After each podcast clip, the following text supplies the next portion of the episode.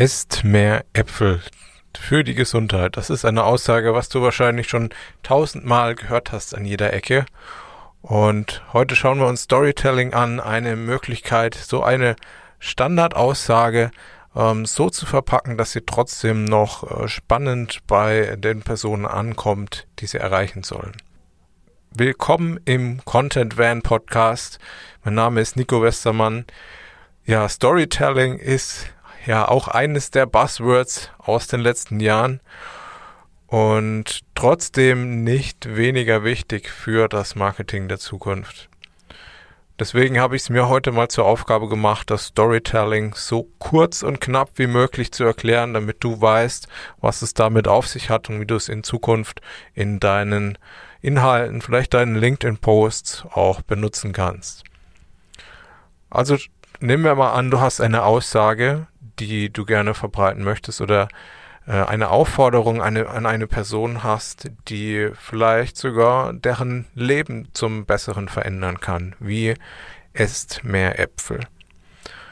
Wenn du jetzt äh, einen LinkedIn-Post machst und schreibst einfach da nur rein, esst mehr Äpfel, dann äh, sind wahrscheinlich alle, die das lesen, schon eingeschlafen, bevor sie überhaupt Äpfel essen können, weil die Aussage einfach aus ja schon tausendmal überall schon gehört wurde und jeder weiß es und weiß, okay, Äpfel essen, gut, gesund, mache ich und dann äh, passiert nichts.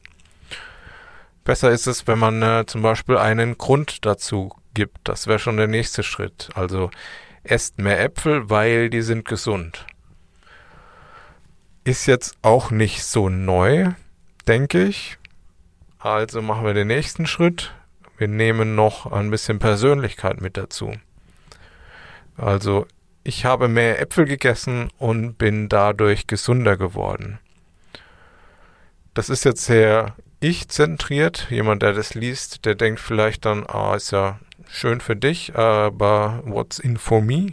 Ja, und dann äh, passiert da auch wieder nichts. Also packen wir das Ganze mal in eine Story. Und die wäre zum Beispiel, ich hatte Bluthochdruck. Ich war übergewichtig. Ähm, der Arzt hat gesagt, ich soll mich gesünder ernähren. Aber ich wusste halt nicht, wie ähm, ich mich gesünder ernähren soll. Ja, ähm, das ist das ist eine Aussage. Das ist wie äh, geh halt mehr laufen, um abzunehmen. Ja, das ist ja weiß ich, aber wie? Ja, so und dann äh, hatte ich angefangen, den Apfel als Ersatz zu nehmen für diverse Lebensmittel. Zum Beispiel abends beim Filmschauen. Da habe ich dann äh, anstatt den Chips äh, eine Apfelschnitze gegessen.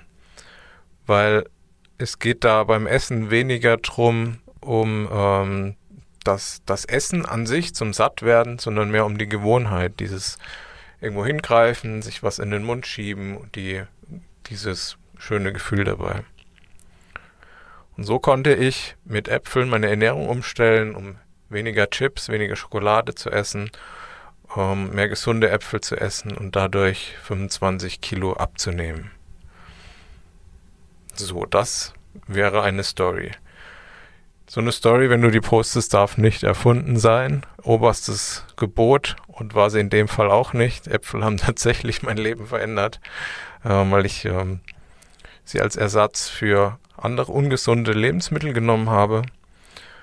Und du merkst vielleicht auch an dir, wie du an so einer Story eher dran geblieben bist, wie an der puren Esst mehr Äpfel-Geschichte. Also du kannst diese Technik des Storytelling nutzen, um eine Aussage so zu verpacken, dass sie auch tatsächlich ankommt beim, beim Leser. Also Story muss real sein, es muss sich auf das Wichtigste komprimieren. Also du kannst bei so einer Geschichte ewig lang erzählen, aber das möchte auch keiner lesen oder hören. Also doch ähm, überleg dir die Kernaussage am Anfang, es wäre jetzt in dem Fall, esst mehr Äpfel. Und die ganze Story muss daraus auf, darauf ausgerichtet sein. Also nur dieses Thema verfolgen, nicht zu weit an der Seite wegkommen. Und die Story ist hier jetzt in dem Fall und eigentlich wie jede Story aufgebaut. Du hast am Anfang ein Problem, Du erzählst, wie du es gelöst hast und wie der Zustand danach dann ist. Das so in Kurzform. Man kann die noch ausbauen. Es gibt verschiedene Typen von Stories, die Disney Story und so weiter. Aber das ist jetzt zu kompliziert. Ich bräuchte dir einfach ähm, den Überblick mal kurz zeigen, wie sowas funktioniert.